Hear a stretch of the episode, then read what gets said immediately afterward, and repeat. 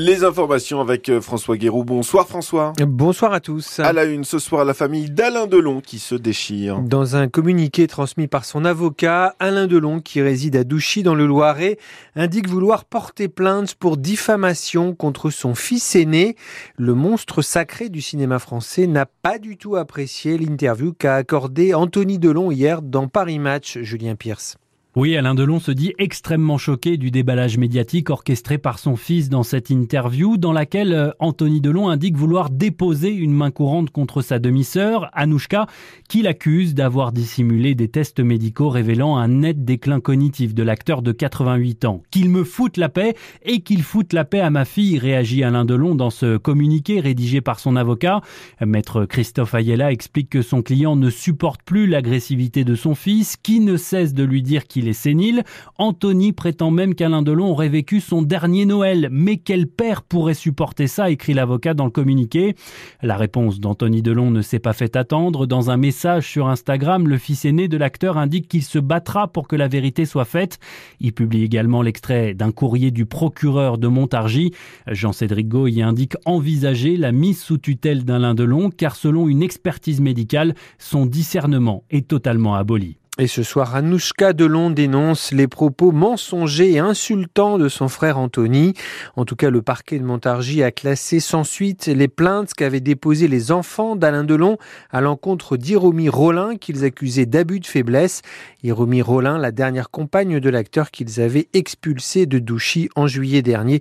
Un dossier que vous pouvez retrouver sur francebleu.fr. Deux Loiretains interpellés dans la Marne en possession d'une grande quantité d'alcool et de tabac. 110 litres de whisky et de vodka et 11 cartouches de cigarettes achetées au Luxembourg, bien au-delà de ce qu'il est possible de ramener en France après un tel voyage. Ils ont été arrêtés à l'issue d'un banal contrôle routier et seront jugés en septembre par le tribunal de Châlons en Champagne. Il y en avait pour 6 000 euros de marchandises qui a été entièrement détruite. La décrue s'amorce enfin dans le Pas-de-Calais où Christophe Béchu, le ministre de la Transition écologique, s'est rendu aujourd'hui. Il a promis des mesures exceptionnelles, notamment pour faciliter la procédure de catastrophe naturelle. 169 communes au total ont été touchées par ce nouvel épisode d'inondation. C'est une maladie invisible qui touche 10% des femmes en âge d'avoir des enfants. L'endométriose, une maladie gynécologique chronique et inflammatoire qui peut être très handicapante au quotidien. Pour la première fois en région Centre-Val de Loire, un programme vient d'être lancé pour soutenir les femmes qui souffrent de cette maladie. C'est à l'initiative des professionnels de santé de la CPTS Gâtinais-Montargois et d'une association de patientes présidée par Elle a 33 ans et souffre d'endométriose depuis son adolescence. Aujourd'hui, en 2024, c'est pas possible d'entendre tous les discours euh, rabaissants aussi parfois, de, de se dire que c'est normal de souffrir quand on a ses règles. Non, ce n'est pas normal. Derrière ça, il faut chercher ce qui se passe. Donc, c'est très important que les professionnels de santé et non pas que les gynécologues soient formés à cette maladie. Vous-même, vous en souffrez Oui, ça fait 18 ans que je vis avec l'endométriose. Les conséquences que ça a pu avoir, les impacts euh, voilà, sur ma vie familiale, ma vie intime, ma vie de, maman, ma vie professionnelle.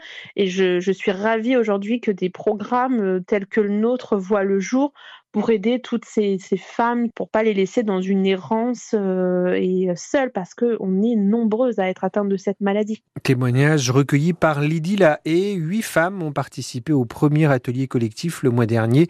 Le projet prévoit une dizaine de sessions sur l'année 2024.